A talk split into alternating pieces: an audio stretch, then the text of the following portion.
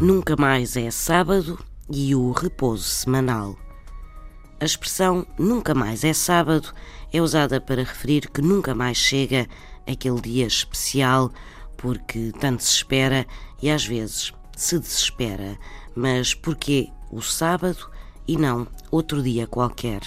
A razão para a escolha do sábado é que o sábado está associado ao Shabat, ou seja, ao dia de descanso semanal dos judeus, o dia em que se repousava, e daí se dizer quando se espera um dia especial e em que ele tarda em chegar, nunca mais é sábado.